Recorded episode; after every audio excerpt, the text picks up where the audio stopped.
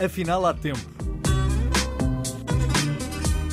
Para conversas com gente diferente, como nós. Um podcast de Jorge Gabriel. Imagine o que é estar tranquilamente na sua vida e de repente alguém o interpelar para tentar saber da sua vida. Apenas e só isto. Conte-me a história da sua vida. Foi isso que a convidada do Afinal há Tempo uh, andou a fazer e anda a fazer por Portugal. Maria Helena da Bernarda, olá, muito obrigado por ter acedido a esta conversa. Agora sou eu que faço ao contrário. Afinal de contas, qual é a história, a história da sua vida? Bom, isso é uma, é uma pergunta muito aberta, muito tramada, porque há a história profissional, há a história sentimental, há a história familiar. Uh, depende de quanto tempo me dá para responder essa pergunta. Que é mais ou menos aquilo que a Maria Helena faz com os seus convidados. É quanto tempo tem para, para me ouvir? Quanto tempo tem para que eu lhe faça perguntas? Quando eu faço uma pergunta aberta como essa, digo assim: olha, conte-me um minuto. Bom, mas aqui temos mais um bocadinho, Maria Helena, uh, okay. para nós percebermos o que é que a motivou a encabeçar Sim. esta ideia, encabeçar este projeto de muita curiosidade, que é de, de repente ir à procura das histórias dos outros. O que é que ele levou a ter tomado esta iniciativa?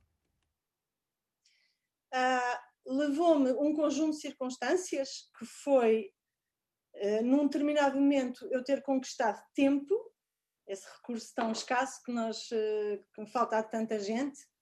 Conquistei tempo, uh, aprendi algumas coisas que gostava de ter desenvolvido, nomeadamente fotografar.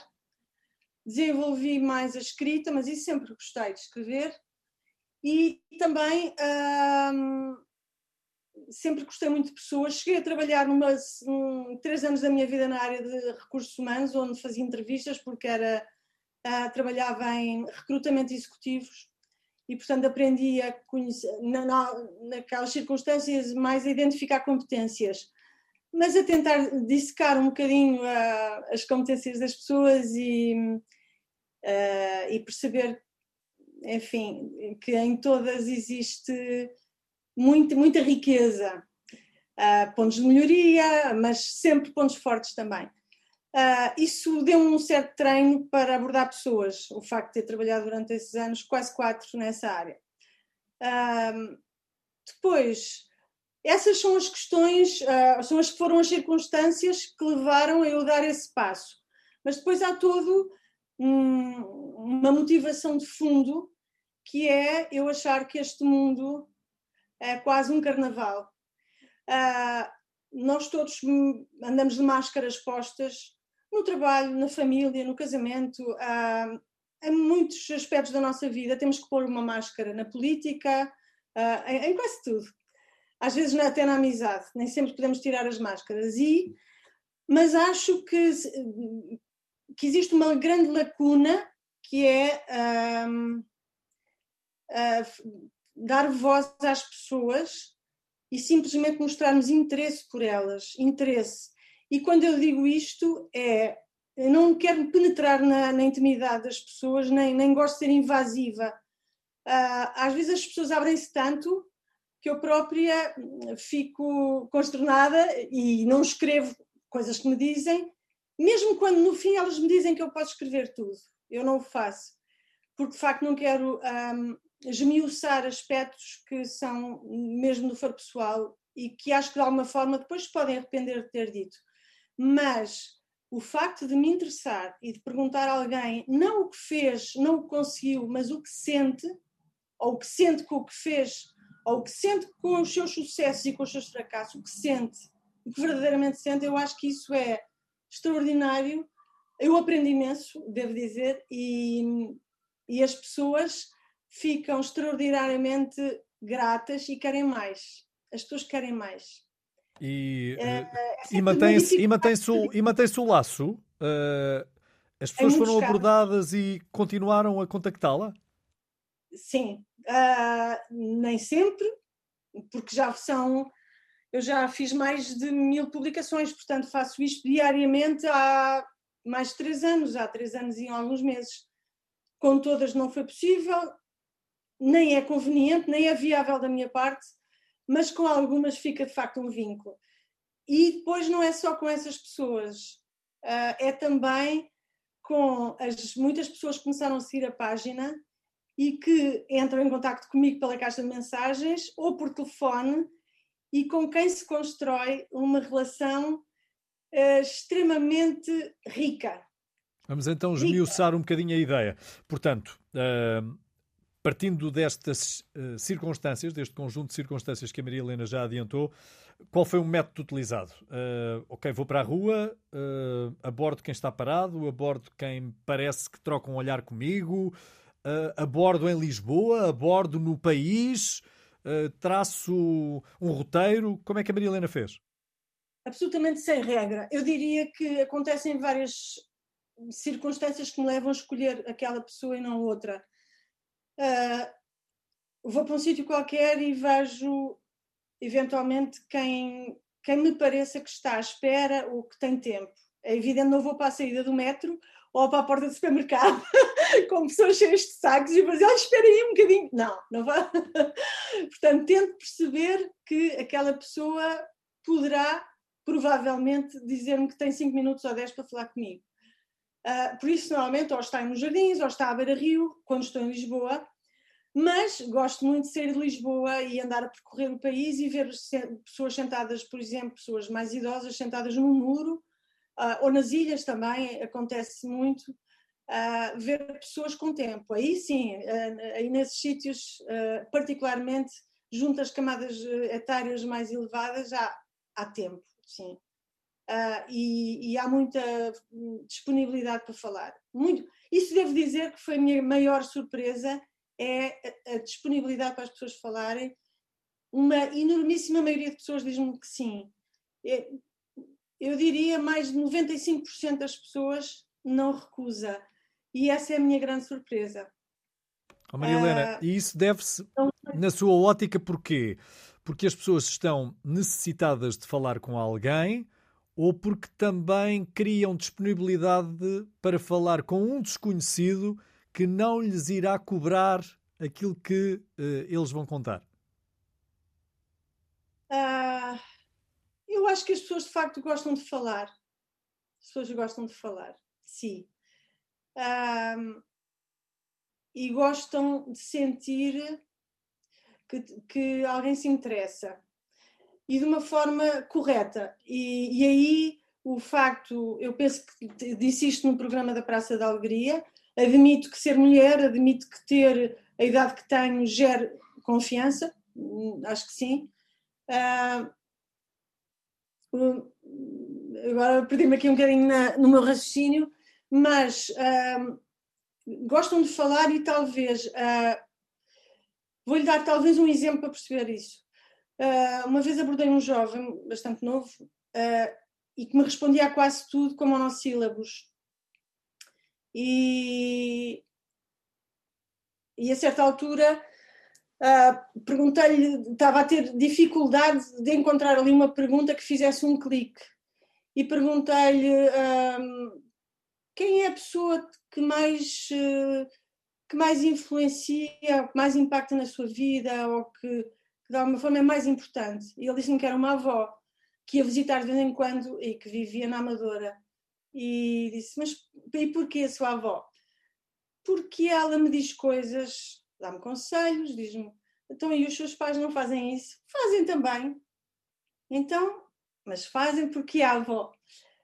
E ele ficou assim: Porque ela me faz sentir importante.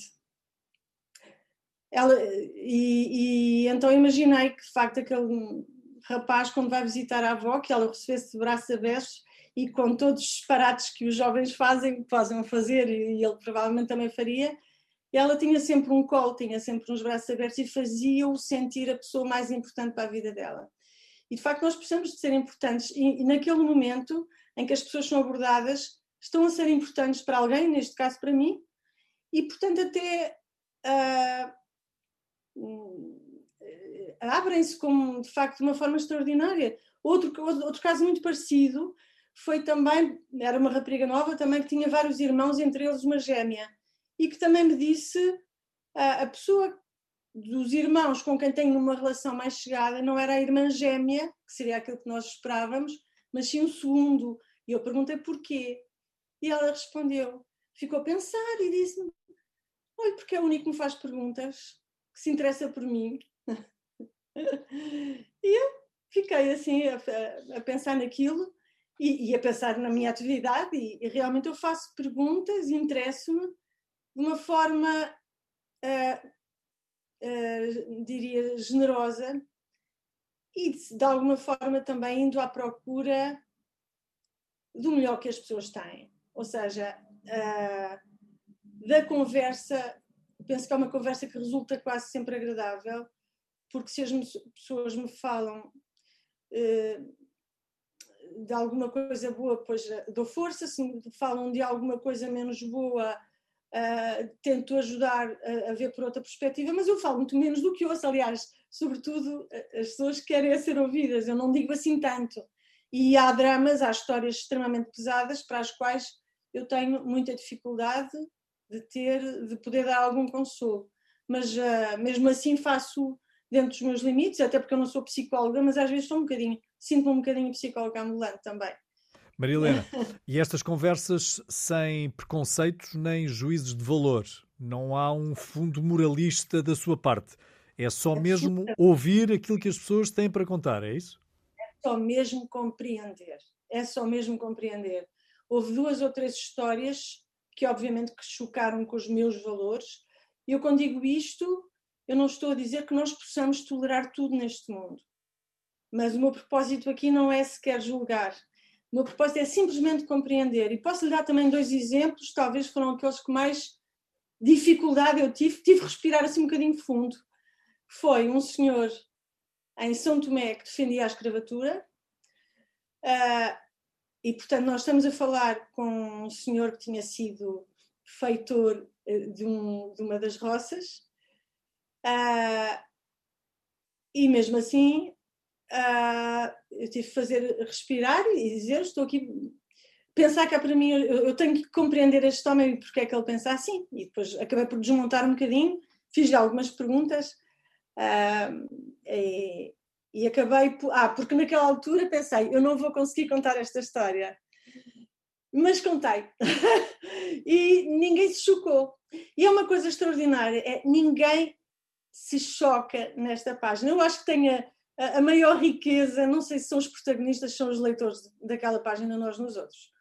Porque é preciso uma enorme uh, dose de compreensão para ouvir tudo.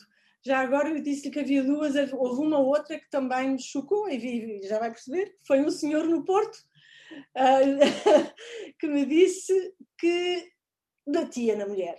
Ou seja, ele era um homem bastante violento, tinha sido criado com muita violência, e quando eu lhe perguntei, mas o senhor também é violento, por exemplo, em casa, bateu já na sua mulher e tal, e ele disse sim, de vez em quando ela também apanhava. Uh, e eu, mas em que circunstâncias?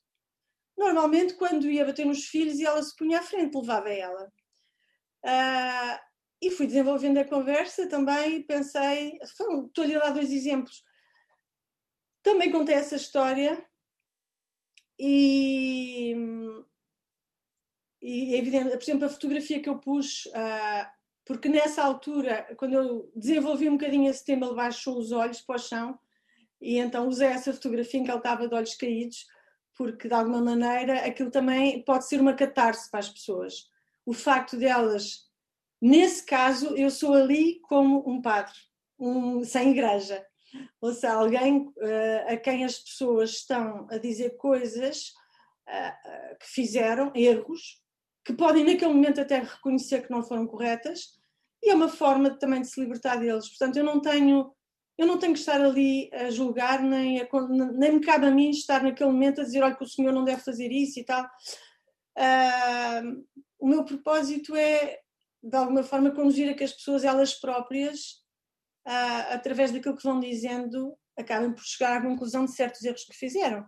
Aliás, senão, se calhar, também não me, não me estariam a, a dizer. Eu, eu acho que tenho, tenho que agradecer que as pessoas me digam tudo. E, e, é isso. Acima de tudo, o que eu luto, o que eu procuro é a verdade. E se eu estiver à, à frente de um criminoso, eu agradeço que ele diga a verdade.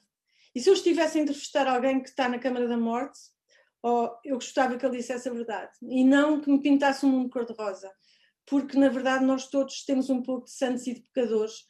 E, e aquilo, sempre que eu peço, quando começo, aliás, a conversar com as pessoas, é eu não vou à procura de histórias cor-de-rosa, só vou à procura da verdade, essa, essa tal objetivo que eu lhe disse de início, tirar a máscara que nós temos e dizer, sou assim, eu sou isto.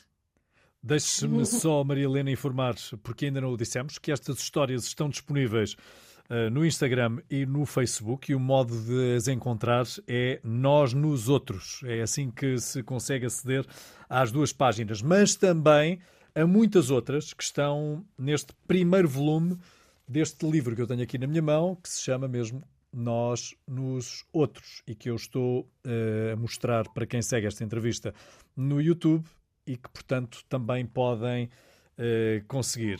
Este livro é uma produção independente, não é? Sim, eh, foi a produção que eu considero possível para que o livro tivesse um preço acessível uh, e não tivesse que passar por, por uma série de estruturas intermédias. E foi feito, aliás, a matéria, o conteúdo estava feito, basicamente as fotografias tinham sido feitas, as histórias estavam contadas, todo o trabalho era mais de compilação e, e, arranjar depois uma gráfica que conseguisse também fazer, enfim, um preço mais competitivo possível, porque quis que fosse um livro cheio de histórias. O livro tem 250 ou 70 histórias, tem 325 páginas, creio eu. É um livro, é quase um compêndio, quase que dá uma história por dia.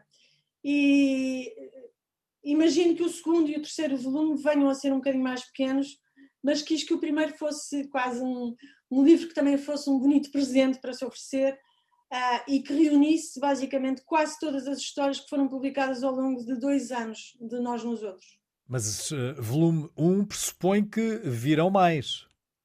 Pressupõe, sim. Uh, espero que gostava que a meio deste ano pudesse lançar o volume 2. Espero que sim. Só estava à espera de poder esgotar esta edição, que fiz uma edição de mil exemplares. Uh, vai, vai, vai muito bem encaminhada, mas Uh, como o livro não teve qualquer tipo de mecenas, nem eu tenho qualquer tipo de apoios, uh, o que se calhar talvez tenha sido erro meu, porque a página já tem 44 mil seguidores, já teve a publicação mais vista, foi vista por mais de um milhão de pessoas. É impressionante. Portanto, um, ah, a segunda mais vista foi vista por mais de meio milhão de pessoas. Algumas publicações têm muito, de facto, muito, muito alcance uh, e penso que estou tão envolvida em tudo porque não tenho absolutamente ninguém que me ajude. Faço as entrevistas, uh, faço as fotografias e como fotografo em RAW, ou seja, como se fosse em negativo. Uh, depois tenho que fazer a, o tratamento da fotografia em casa, das várias. Uh, faço depois a redação a partir da gravação que, que faço com o telefone.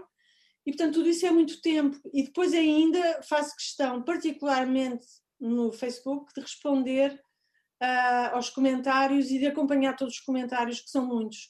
No Instagram não tenho tanto esse tempo, mas gostaria também de desenvolver mais o Instagram. Portanto, isto é para dizer que é um trabalho. Quando perguntam o que é que faz, eu digo: tenho um projeto que não dá dinheiro, mas, mas uh, acho que já tem um alcance e tem uma missão que se identifica com a missão de várias empresas e de várias fundações uh, que eu acho que se calhar cabe a mim dar o passo de as abordar no sentido de poder eventualmente ajudar-me também, nomeadamente na produção do livro, porque uh, produzir um livro é bastante caro. Então, um livro desta natureza, com, com as páginas, com a gramar, com a, a, qualidade de papel que ele tem, portanto, foi, foi caro de produzir e foi um investimento totalmente meu, portanto, que tenho que recuperar para passar ao, ao segundo volume. Maria Helena, eh, este livro, eh, este projeto, estas histórias estão também a corresponder com alguma influência religiosa que a Maria Helena uh, tenha? Houve aqui algum uh, empurrão espiritual que a tenha levado a ir para a rua uh, para ser os ouvidos daqueles que sentem que não são escutados? Espiritual, sim, religioso, não.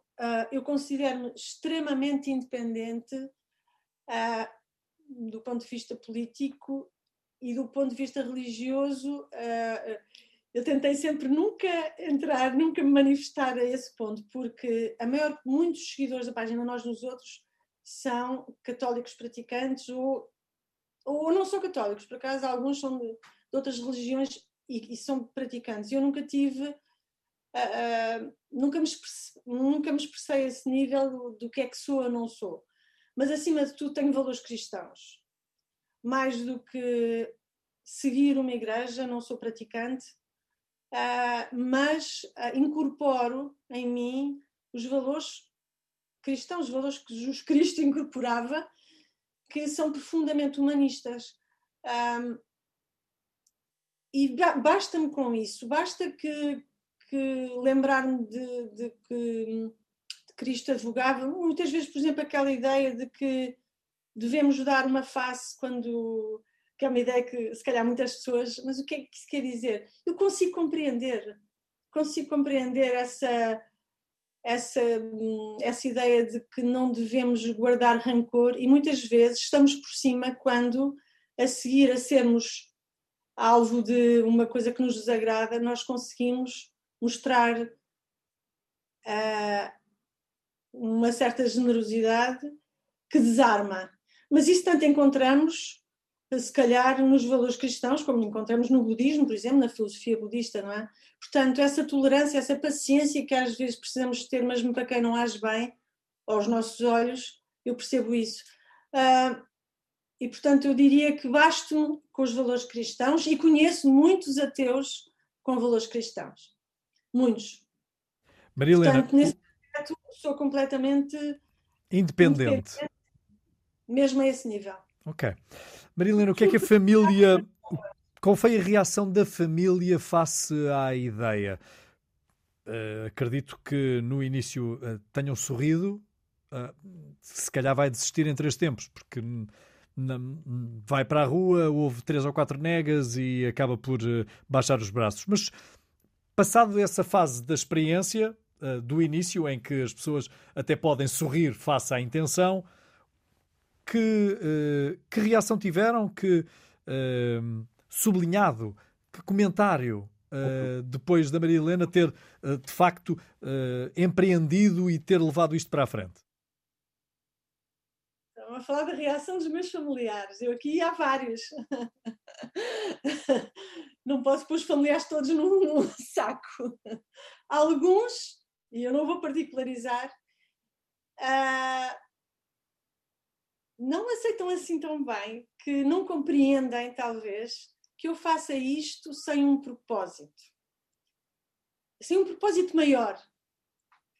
Que eu faça isto sem um propósito financeiro ou sem um propósito de, de fazer qualquer coisa de mais grandioso ou sem ter um objetivo.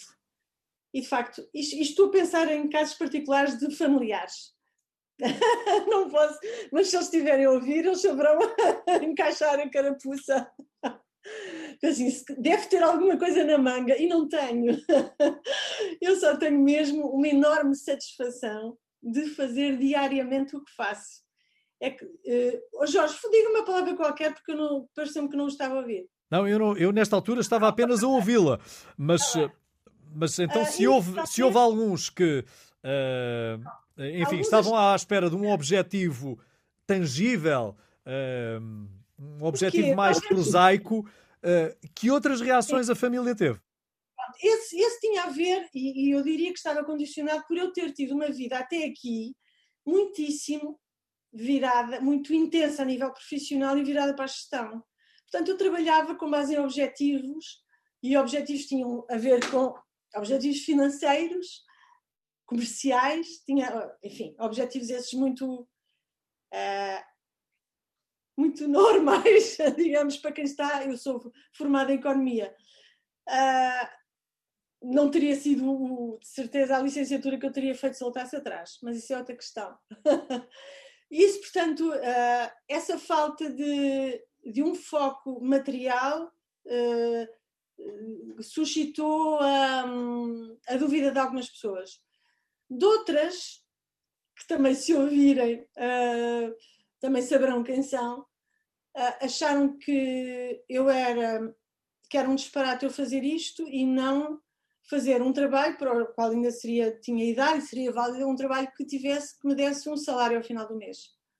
Um, e mesmo quando eu contrapus que estou numa fase da minha vida em que tenho que balancear o que é que é a minha prioridade, se é fazer, desprender-me de aspectos materiais, tendo em conta se eu consigo subsistir ou não, uh, enfim, com, com o que tenho, com, com, as poupanças que fiz, ou se eu consigo viver com isso durante algum tempo.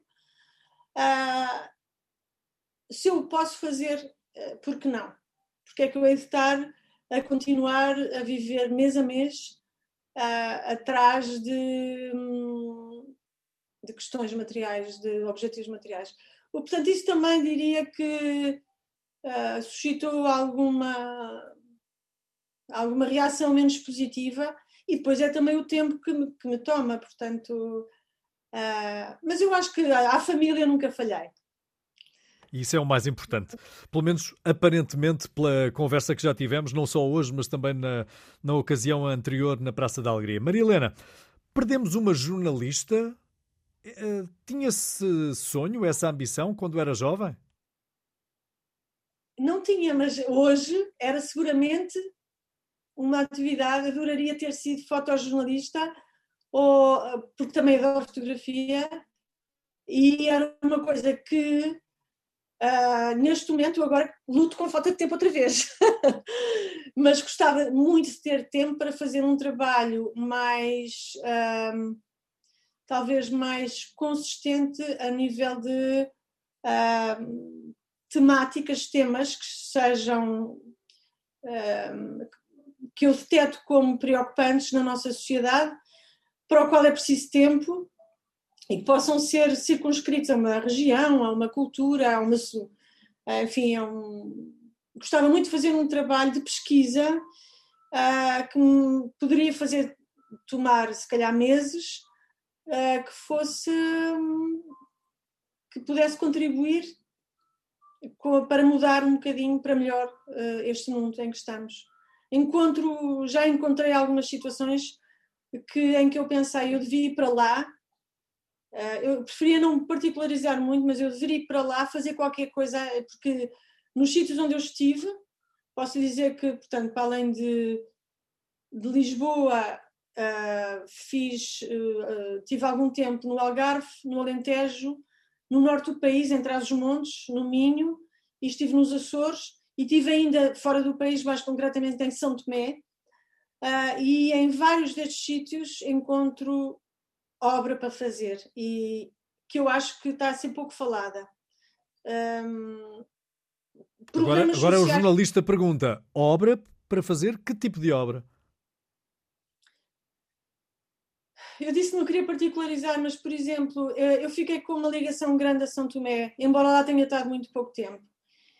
E pronto, estamos a falar de um país pequenino, é o segundo país mais pequenino da África, uh, mas é um país ao qual temos, com o qual temos muitas ligações e um, falta-lhes muita coisa, não é? Mas, por exemplo, uma das, um, das doenças que eu encontrei mais alastradas é o alcoolismo. Uh, e é uma doença que não é reconhecida como tal. É evidente que eles têm falta de cuidados de saúde Uh, existe só um hospital com, creio que, 180 camas, ou à volta disso, e, portanto, o alcoolismo nem sequer é um, é um tema que seja tratado enquanto tal.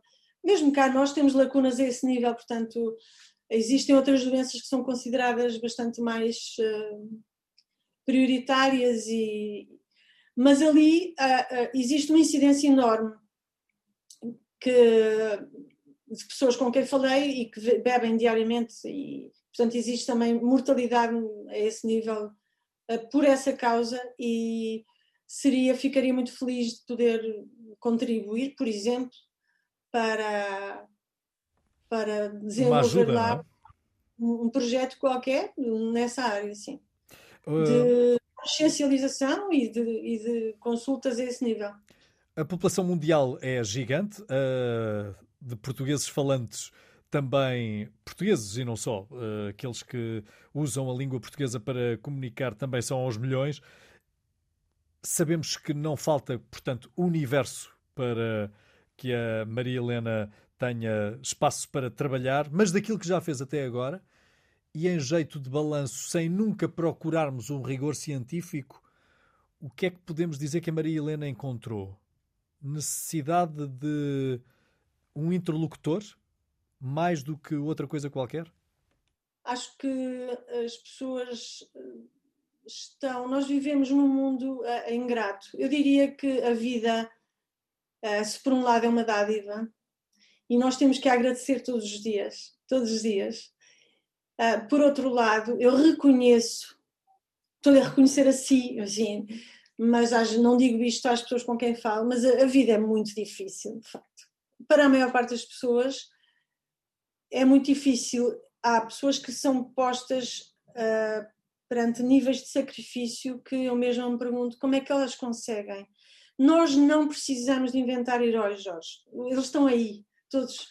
Ainda agora, sabe, a próxima história que eu vou escrever vai começar a sair amanhã, e vou escrever hoje, porque não tive tempo ainda de fazer é de uma senhora que, que vive em Valar dos Frades, não sei se fica entre Alcobaça e Nazaré, e que teve tantas. Foi, passou por situações tão, tão complicadas e consegue buscar forças onde eu não sei onde. onde Perguntei-lhe mesmo onde é que vai buscar essas forças.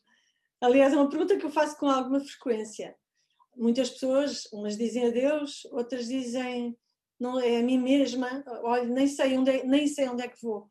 Mas uh, a vida de facto é, é, bastante difícil. Nós todos vivemos numa roda dentada uh, ou numa engrenagem cheia de rodas dentadas que nos vão massacrando. Uh, e hoje em dia, enfim, não são só circunstâncias económicas, são a todos os níveis. Por exemplo, uma das situações que, que me preocupa, para, para, para a qual eu um, tenho orientado mais é para a terceira idade.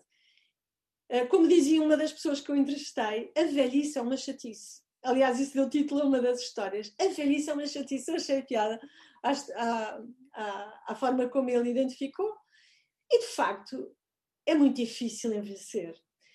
É muito difícil ficar só, uh, começar a ser um peso, uh, começar a sentir a solidão, as, as doenças a aparecer.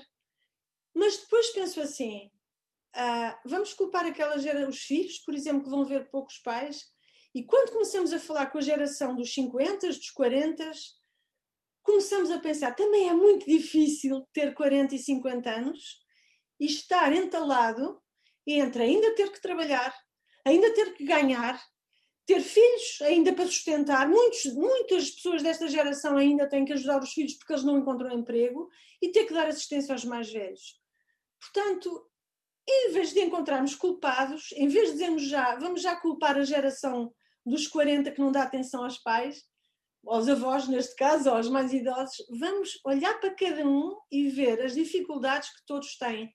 E de facto, a vida é complicada. Pronto. E, e há que, há que ter, há que fazer uma pausa todos os dias e se calhar nós nos outros, para algumas pessoas têm dito isso, que é aquele momento zen ou aquele momento de uh, que os ajuda a refletir, a perceber que não estão sozinhos nos seus problemas e a encontrar em si mesmos um lado melhor.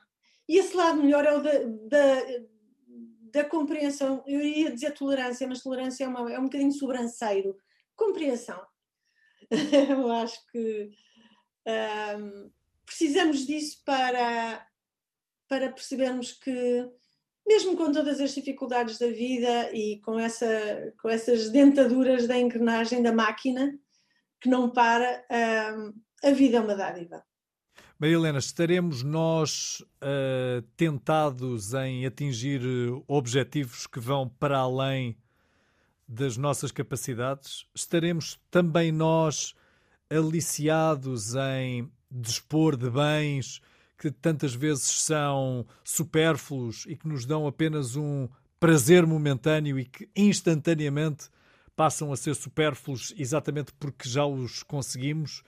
e estaremos pouco dados a pensar, porque pensar, refletir, obriga-nos a ter que admitir aquilo que nós não somos capazes de fazer, ou aquilo que não conseguimos obter, ou simplesmente porque alguém obtém aquilo que nós queríamos e não conseguimos lá chegar. São muitas perguntas numa só, eu reconheço. Sim, mas eu diria que eh, acho que neste momento estamos a tender para uma sociedade um bocadinho menos virada para o material. Uh, vejo muitos jovens, muitos jovens. Uh, o Jorge falava em abdicar, ou seja, vejo pessoas da nossa geração, como, como eu própria, por exemplo, que abdica de, de, coisas materiais, para mim já não faz parte da minha felicidade, seguramente, ter uh, um carro de alta gama, ou ter uma joia, ou ter preciso nada disso para nada. Uh, já tive hábitos de consumo, nunca fui muito consumista, mas já tive hábitos de consumo, nomeadamente a nível de vestuário, por exemplo, em que gostava de me vestir melhor. Agora, é-me absolutamente indiferente, por exemplo, olha, esta camisola deve ter para aí 20 anos e serve muito bem. Mas vejo também, junto dos mais novos, algum desprendimento, ou pelo menos mudança de de ambição para coisas como, se calhar, viajar em detrimento de outras coisas uh, materiais e que, porque viajar, uh, eu diria que não é, não é um, não é uma... Não é um luxo? Não é um luxo, é uma aprendizagem, não é? E, portanto, é um investimento. Uma viagem é sempre um investimento. Uh, por isso, eu acho que os jovens pensam bem quando têm como objetivo viajar e conhecer outras, outras culturas, outro, outro mundo, acho que sim. Diria que é, que é uma forma interessante de, de gastar aquilo que se puder poupar. Eh, agora, mas digo-lhe que eu estou a dizer isto considerando que as pessoas podem poupar, mas eu, eu, tenho a consciência que a maior parte das pessoas deste país nem, não, não consegue poupar, pelo contrário. Uh, nós, quando vemos hoje o preço a questão bens como uma botija de gás, que muitas pessoas precisam para aquecer as suas casas uh, e custa 30 euros e, e, quando vamos meter, encher o depósito de gasolina ou de gasóleo, que para muitas pessoas é absolutamente essencial, não podemos ainda abdicar disso, não temos uma rede de transportes que nos permita abdicar de carro para muitas pessoas, e digo-lhe que falar de poupar até é quase uma ofensa, não é? Portanto, ah, existem existe neste, neste mundo muitas realidades e muitas coisas para as quais, hum, enfim, temos que ser sensíveis, mas eu diria que temos que caminhar para um mundo cada vez mais solidário, sim. Nós não podemos mais, aqueles que podem ajudar, não devem fechar os olhos a, a poder ter que ajudar o vizinho do lado. E já não estou a falar só do familiar ou do irmão, estou a falar do próprio vizinho do lado. E se tem, por exemplo, um idoso que vive na casa ao lado e que está sozinho, nós temos que pensar que também talvez nos caiba lembrar, não acusar os filhos que não o visitam, mas dizer, em vez de acusar os filhos, vamos lá, nós lá visitá-lo, passar a fazer disso um hábito. E mesmo materialmente, se pudermos dar um bocadinho de nós a quem à nossa volta possa precisar, e não pensar, ah, eu não posso ajudar o mundo inteiro, não ajudo ninguém. Não, ajude só um ou dois, mas ajude. Eu penso que a sociedade tal como está e com as dificuldades todas que estamos a viver, só pode tender para ser mais solidária. Não vejo outra maneira. Maria Helena, esta lista de convidados, de interlocutores que a Maria Helena já foi uh, abordando, são apenas figuras anónimas ou tem também algumas figuras tidas como públicas, figuras conhecidas? Sim, sim, tem, tem.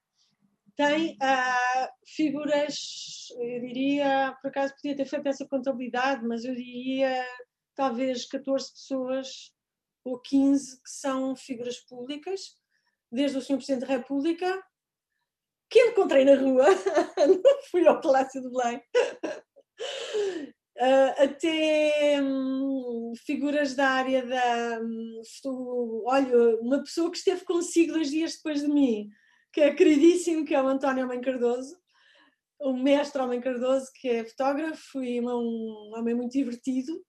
Foi ele, aliás, o primeiro convidado a figura pública, porque o conhecia e porque sei o quão engraçado ele é eh, um contador de histórias nato, uma pessoa muitíssimo inteligente, muito culta, e portanto foi, deu logo ali uma série de, de histórias muito divertidas. O segundo foi exatamente uma pessoa que por quem uh, que eu não posso falar muito para não me emocionar, que é o padre Vítor Feitor Pinto, que foi uma pessoa muito especial em vários momentos da minha vida, que procurei, que me ajudou, mesmo ele sabendo que eu não ia à missa ouvi-lo. Mas, mas ouvia-me quando eu precisei. Eu ouvia-me sempre quando eu precisei. E sempre fez isso, e sei que fazia isso com muita gente, fosse praticante, fosse ateu, fosse quem fosse. Ele era, acima de tudo, mais do que um homem de igreja, ele era um humanista extraordinário e uma pessoa que dizia uma frase, disse-me uma frase que extraordinária, que é uh, todos têm o seu Deus, até o ateu tem o seu Deus. E isto diz muito, se nós nos fixarmos naquilo que ele está a dizer, até o ateu tem o seu Deus, diz muito um homem que é pouco dogmático e, acima de tudo, um humanista.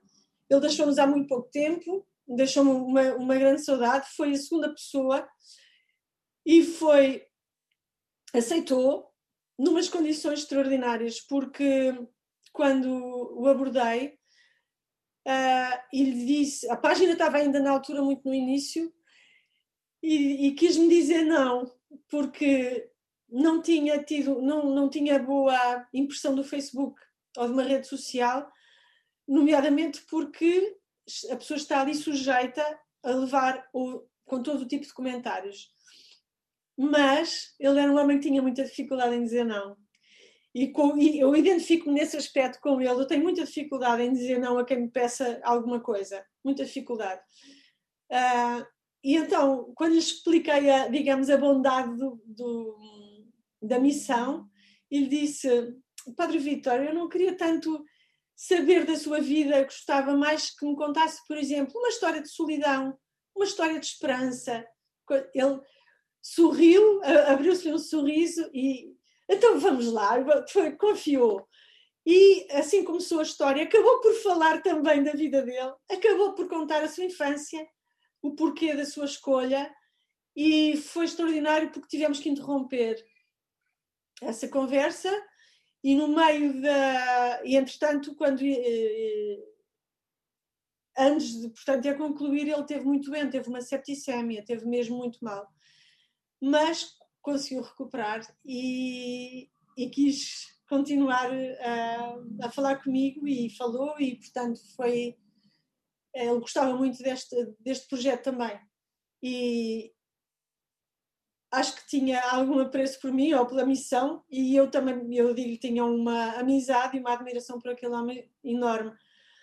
Mas uh, ou seja as pessoas que eu convidei foram pessoas que de alguma maneira eu achava que eram boas. Uh, Estou-me a lembrar de um, de um músico que eu acho absolutamente genial, Mário Lajinha, e por quem nutro, sem o conhecer assim tão bem pessoalmente, uh, mas tenho uma impressão de uma pessoa com valores com, também com sentido humanismo, com uma forma sensível, tão sensível de ser, que eu acho que não é frequente a genialidade estar associada à bondade. eu acho que aquele caso do Mário Lajinha é alguém que me inspira isso, é a genialidade e ao mesmo tempo humanismo e bondade. e deu, deu provas disso, de facto, também na conversa que tivemos e com a qual me identifiquei muito. Um, olha, e, pronto, e mais diria, foram várias. O melhor é ver a página, não é? Para que se descubram então as pessoas. Eu posso dizer mais, posso. Uh, dentro na área da fotografia foram bastantes figuras públicas, sim. Uh, mas um, na área da música também. Um, Deixe-me pensar mais. Uh... Maria Helena, vamos deixar a curiosidade de quem nos vê e ouve também procurar as histórias, uh, repito, no Instagram e no Facebook, nós nos outros, é assim que se deve procurar. Uh, Maria Helena, a propósito do Padre Vítor Feitor Pinto, deixe-me só dizer-lhe que ele só partiu, porque ele continua connosco e o modo como reagiu à conversa que teve com ele e à vida que viveu próximo com ele são a demonstração disso mesmo. Ele jamais partirá, não é? Pelo menos eh, estará com certeza no coração daqueles com quem o padre Vítor eh, Feitor Pinto se cruzou e também foi o meu caso e foi uma das eh, pessoas com quem estive pouco tempo, mas o tempo que tive foi o suficiente para perceber a sua grandiosidade e a sua importância para todos nós, para todos nós. Deixe-me só perguntar-lhe, então, quando é que está planeado a saída do próximo volume? É no meio deste ano? Sim, Jorge, ajude-me a vender os livros que faltam. eu estou a fazer, é o que eu estou a fazer. Hoje é o que eu estou a fazer. Sim, a capa. Onde é que se compra? Onde é que se pode comprar o livro? Olha, então, neste momento, uh, só através da página de Nós nos Outros, com exceção de uh, dois sítios, pontos de venda, um em Alcobaça, que na loja Made in Alcobaça, e o outro na Livraria Arquivo em Leiria. Uh, de resto, mas são sítios, portanto, só mesmo para quem está em Leiria, pode ir à Livraria Arquivo uh, e em Alcoaça. Uh, Maria Helena, eu agora propunha, Maria Helena, eu agora propunha-lhe o seguinte: é que a gravação está feita, a conversa vai ser transmitida, que a Maria Helena colocasse uma boa fotografia sua, fizesse um resumo desta sua conversa e a publicasse também gostaria, oh Jorge, posso entrevistá-lo? também pode, também pode, mas na condição, na condição de colocar-se assim numa das publicações futuras uh, depois desta conversa, que eu acho que também daria, com certeza, uh, para que muitos tivessem curiosidade em conhecê-lo um bocadinho melhor. Concorda? Concordo, concordo. Negócio concordo. feito. Negócio feito. Negócio feito. A Maria Helena fará uma história a propósito desta nossa conversa e eu terei todo o gosto em ter mais do que 5 minutos para responder às suas, tá. às suas perguntas. Tá Jorge, então, uh, mas devia ser o Jorge a escrever, não devia ser eu a escrever de mim. Ah, mas isso também é um bom exercício para si, Maria Helena. É um bom exercício para si. Está bem, combinado. Um beijinho muito grande do outro, foi não, eu não tenho o seu. Mas eu vou dar-lhe, com certeza, após, então, após terminarmos esta conversa. Um beijinho muito grande e muito obrigado.